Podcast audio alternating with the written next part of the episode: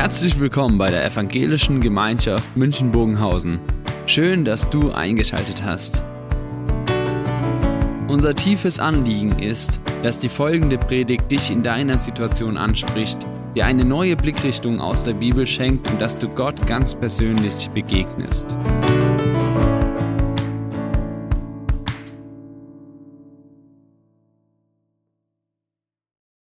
Wir haben das Thema über den Gottesdienst gesetzt für uns. Und das soll schon zeigen, dass was da damals in Jerusalem passiert ist, das hat nicht nur eine Bedeutung von dem damaligen Geschehen, sondern das hat was mit unserer heutigen Welt zu tun, mit unserem heutigen Leben, mit uns ganz persönlich. Und wenn wir dieses Geschehen anblicken, was damals auf Golgatha passiert ist, dann ist es so, dass das eine ganz große Vielzahl von Dingen auch ausdrückt. Und es ist für mich so, auf der einen Seite wie ein Konzentrat. Da ist unwahrscheinlich konzentriert etwas dargestellt an Gottes Geschichte, an Gottes Handeln. Ich glaube, es gibt keine andere Stelle in der Bibel, in der das Handeln Gottes so massiv, so konzentriert dargestellt ist. Da hat eigentlich jede Kleinigkeit Bedeutung. Und wir wollen heute so zwei, drei dieser Dinge bewusst betrachten, über die man schnell hinweggeht, wo man merkt, Mensch, es hat eine ganz hohe Bedeutung für das zu verstehen, was dort am Kreuz passiert. Und dann ist es wie ein Diamant, egal wie man den Diamant betrachtet, egal von welcher Seite her beleuchtet wird, da leuchten immer neue Facetten auf. Und das ist genauso das, was an Karfreitag erinnert wird, was dort am Kreuz von Jesus begegnet ist. Und ich habe heute so gedacht, ich glaube, ich habe schon 30 Karfreitagsgottesdienste gehalten. Und der Stoff geht einem nie aus. Das, was da passiert, das wird man nie ganz erfassen können. Und ich glaube, ich werde nie dorthin kommen, dass ich sage, jetzt habe ich alles verstanden, was da passiert ist. Sondern das ist egal von welcher Seite, aus welcher Situation das betrachtet wird, immer wieder ein neuer Aspekt. Und dann ist es wie ein Heiratsantrag. Den kann ich nicht einfach zur Kenntnis nehmen, sondern da bin ich eigentlich herausgefordert zu reagieren. Wisst ihr, das, was am Kreuz passiert ist, das kann ich nicht zur Kenntnis nehmen und abhaken, sondern da muss ich mich dazu verhalten. Und da muss ich dazu irgendeine Stellung beziehen. Und da muss ich darauf reagieren, was da passiert. Und nicht zu reagieren ist eine ganz deutliche Reaktion. Und das wollen wir heute mit uns so anschauen. Ja, ein bisschen was von dieser konzentrierten Darstellung entdecken. Und wir haben den Text vorhin schon gehört aus Markus 15. Das ist so die Grundlage für diese Predigt. Und das erste, was hier steht für uns, das heißt, es ist, was dort passiert, für uns gewollt. Man liest es so ganz schnell. Jesus, er wurde nach seinem Verhör, nach der Folter durch die Stadt geführt. Er hat den Querbalken getragen von dem Kreuz. Der Längsbalken war fest eingelassen an dem Hinrichtungsort. Und er war so geschwächt durch die ganze Tortur vorher, dass er nicht in der Lage war, diesen Balken alleine zu tragen. Simon von Kyrene, er wurde zwangsverpflichtet, was damals möglich war. Die Römer durften für militärische Zwangsdienste Menschen rekrutieren. Und als sie dann auf Golgatha angekommen sind, da passieren zwei Dinge. Das eine, man hat, heißt, man zog ihm seine Kleider aus. Das war die letzte Demütigung. Nackt bloßgestellt. Einfach zu zeigen, nochmals, das ist die ganze Verachtung, mit der wir dir begegnen. Du hast keinen Respekt mehr verdient als Verurteilte. Und das andere, was dann begegnet, man wollte Jesus Wein mit Myrrhe geben. Ich weiß nicht, ob ihr schon mal bewusst darüber nachgedacht habt, was das eigentlich meint. Denn da heißt es, so brachten sie ihn zu der Stelle, die Golgatha heißt. Das bedeutet übersetzt Schädelplatz. Ein Ort, der wohl wie ein Schädel ausgesehen hat, ein Felsen mit höchster Wahrscheinlichkeit dort, wo heute die Grabeskirche steht. Und dann geht es weiter. Und sie wollten ihm Wein zu trinken geben, der mit Myrrhe versetzt war, aber er nahm ihn nicht. Dann kreuzigten sie ihn. Wein mit Myrrhe hat eine stark betäubende Wirkung gehabt. Und die Myrrhe im Wein hat dazu beigetragen, dass man wie benebelt war. Und man hat es denen gegeben, die gekreuzigt wurden, nicht aus humanitären Maßnahmen.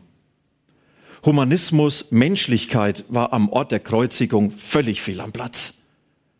Man hat ihn deshalb den Delinquenten gegeben, damit das Hinrichtungskommando eine einfachere Arbeit und weniger Widerstand hat. Und Jesus, da heißt es jetzt, er lehnt diesen Wein mit Myrrhe ab. Er verweigert sich dem, nicht mal gezwungenermaßen. Und dann haben sie ihn gekreuzigt und man muss die Frage stellen, warum hat Jesus diesen Wein mit Myrrhe abgelehnt? Warum? Und ich glaube, das, was die Antwort ist, er hat es für uns so gewollt. Als Jesus sagt, ich gehe ans Kreuz, nicht betäubt, nicht benebelt, nicht irgendwie passiv erleidend, sondern Jesus sagt, das ist ein Weg, den ich aktiv gehe, ganz bewusst. Und zwar ganz bewusst für euch. Und indem ich das ganz bewusst auf mich nehme und nicht irgendwie abschwäche, nicht irgendwie ausweiche, möchte ich etwas von der Größe zeigen, die meine Liebe ausmacht, weshalb ich das für dich getan habe. Dieser Wein mit Myrrhe, er führt uns vor Augen, das hat Jesus ganz bewusst gewollt. Und zwar für mich und für dich. Und die Liebe eines Menschen zeigt sich darin, was er bereit ist, für einen anderen zu erleiden. Die Liebe Gottes zeigt sich, was er bereit ist, für uns zu geben. Vielleicht ein schwaches Beispiel. War etliche Jahre jetzt her. Wir waren in Marburg. Und dann unser Ältester klettert auf einen Baum, der dort auf dem Spielplatz war. Und da war er schon eine ganze Ecke oben, rutscht aus, fällt runter und knallt mit dem Hinterkopf gegen eine Steinmauer. So richtig an die Kante. Platzwunde, alles was war. Und ich fahre mit ihm ins Krankenhaus. Und ich sage euch, ich hätte alles gegeben, hätte ich ihm das abnehmen können. Glaubt er das? Ich hätte alles gegeben, um seine Schmerzen zu tragen. Das ist er mir wert. Noch viel mehr der Gott, der sagt, ich gehe ans Kreuz. Ganz bewusst, weil du es mir wert bist. So sehr bist du von mir geliebt. Uns begegnen ganz viele Kreuze im Alltag. Nicht auf den Berggipfeln, an den Wegrändern, irgendwo in Gebäuden. Dieses Kreuz soll dich erinnern, dass Jesus sagt, so viel bist du mir wert, dass ich alles gebe, ganz bewusst dieses Leiden auf mich nehme, nicht betäube, nicht ausweiche, das bist du mir wert. Das ist der Wert, den du vor Gott hast. Und er soll mich vielleicht bewusst dort erreichen, wo ich manchmal diese Liebe Gottes kaum glauben kann, weil die Lebensrealität so ganz anders ist.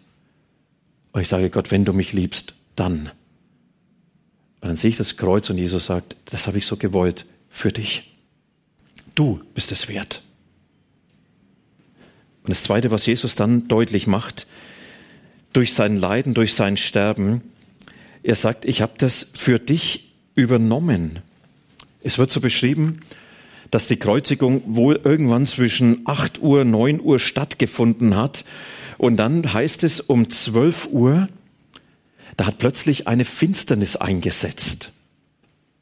Und diese Finsternis konnte keine Sonnenfinsternis sein. Denn es war am Passafest und Passafest wurde immer am Neumond, äh, äh, immer am Vollmond gefeiert. Und die Mondkonstellation lässt keine Sonnenfinsternis zu. Das war eine andere Dunkelheit. Und wir lesen dort, so wie das beschrieben wird, es war die sechste Stunde, da breitete sich Finsternis aus über das ganze Land. Sie dauerte bis zur neunten Stunde. In der neunten Stunde schrie Jesus laut, Eloi, Eloi, lima sabachthani. Das heißt übersetzt, mein Gott, mein Gott, warum hast du mich verlassen? Diese Finsternis, die uns hier beschrieben wird, das war mehr als nur ein Naturereignis. Das hat eine ganz tiefe Bedeutung aus dem Alten Testament. Dort begegnet uns immer wieder eine Formulierung von dem Tag des Herrn. Und es meint nicht den Sonntag, den Sabbat oder irgendeinen Feiertag, den man als Tag des Herrn feiert. Sondern der Tag des Herrn erwartet man als den Tag, in dem Gott in diese Welt hineinkommt und Gericht übt. Das heißt, Recht übt. Recht schafft. Das Unrecht überwindet die Folgen konsequent bestraft, damit das Unrecht nicht dominiert. Und dieser Tag des Herrn, er wird von dem Propheten immer wieder als ein dunkler Tag beschrieben. Und man geht aus von diesem Gericht über die Ägypter. Dort wird beschrieben, als Gott Gericht geübt hat über dieses ägyptische Volk, das sein Volk versklavt hat und das sich nicht unter die Autorität Gottes beugen wollte. Da heißt es, dass dann eine Dunkelheit dieses Land überschattet hat als Gerichtshandeln Gottes.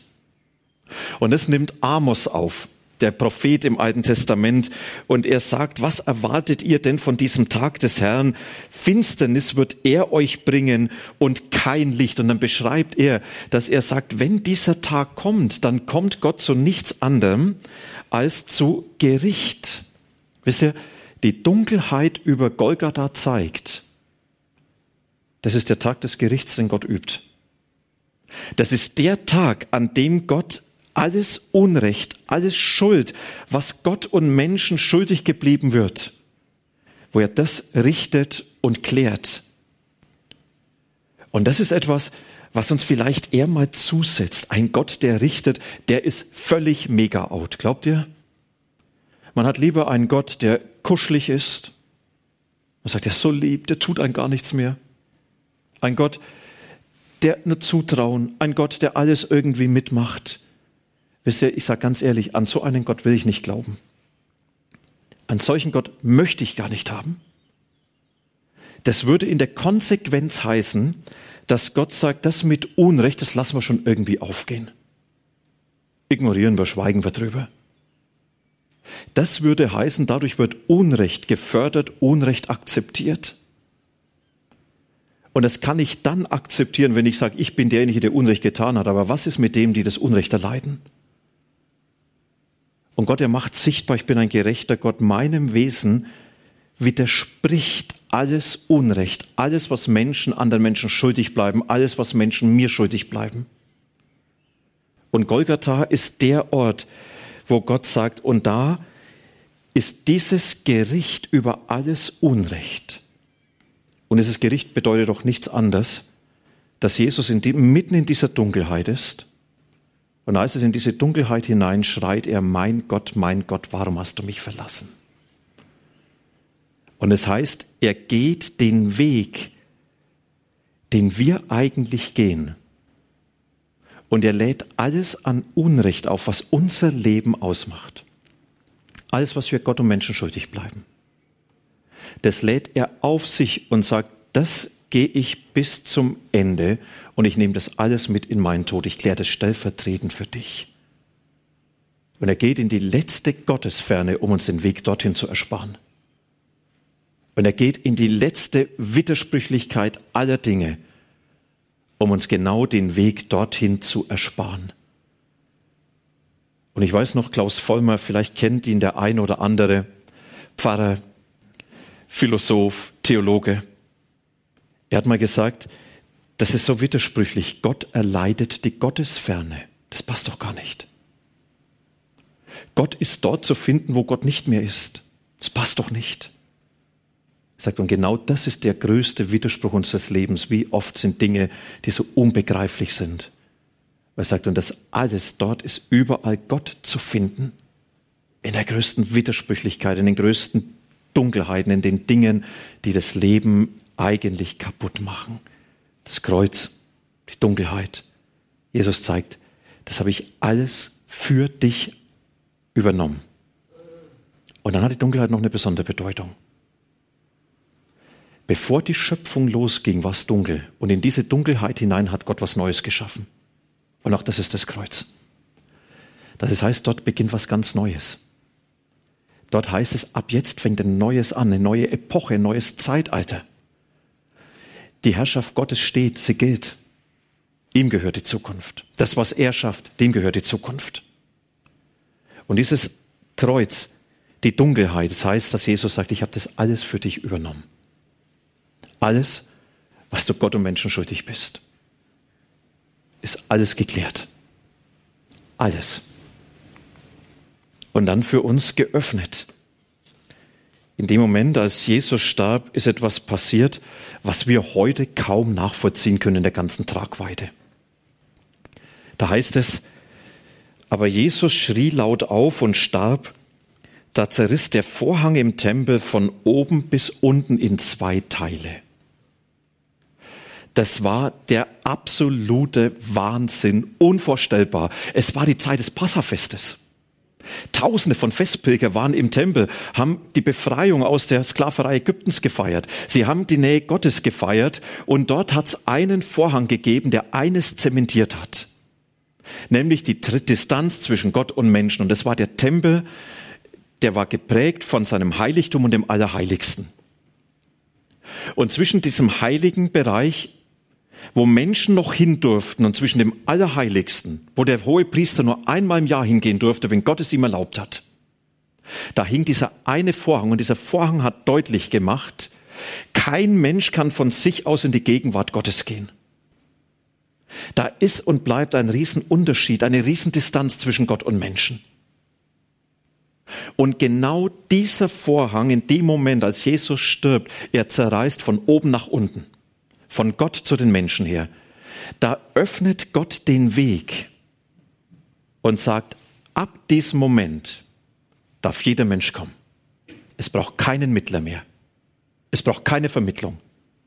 Es braucht nicht mal einen Fürsprecher, der vor mir, vor Gott für mich eintritt. Sondern dieser Vorhang, er zeigt, dass Jesus sagt, ich habe für dich den Zugang zu Gott geöffnet und es gibt nichts, und hör bewusst, und es gibt gar nichts, was dich von Gott abhalten kann, was dich von Gott fernhalten kann, dass Gott sagt, du nicht, mit deinem Leben nicht, mit dem, was du mitbringst, nicht. Er macht deutlich, der Weg zu Gott ist durch Jesus geöffnet, er ist frei. Und es heißt, jeder, jeder darf kommen und sein ganzes Leben mitbringen.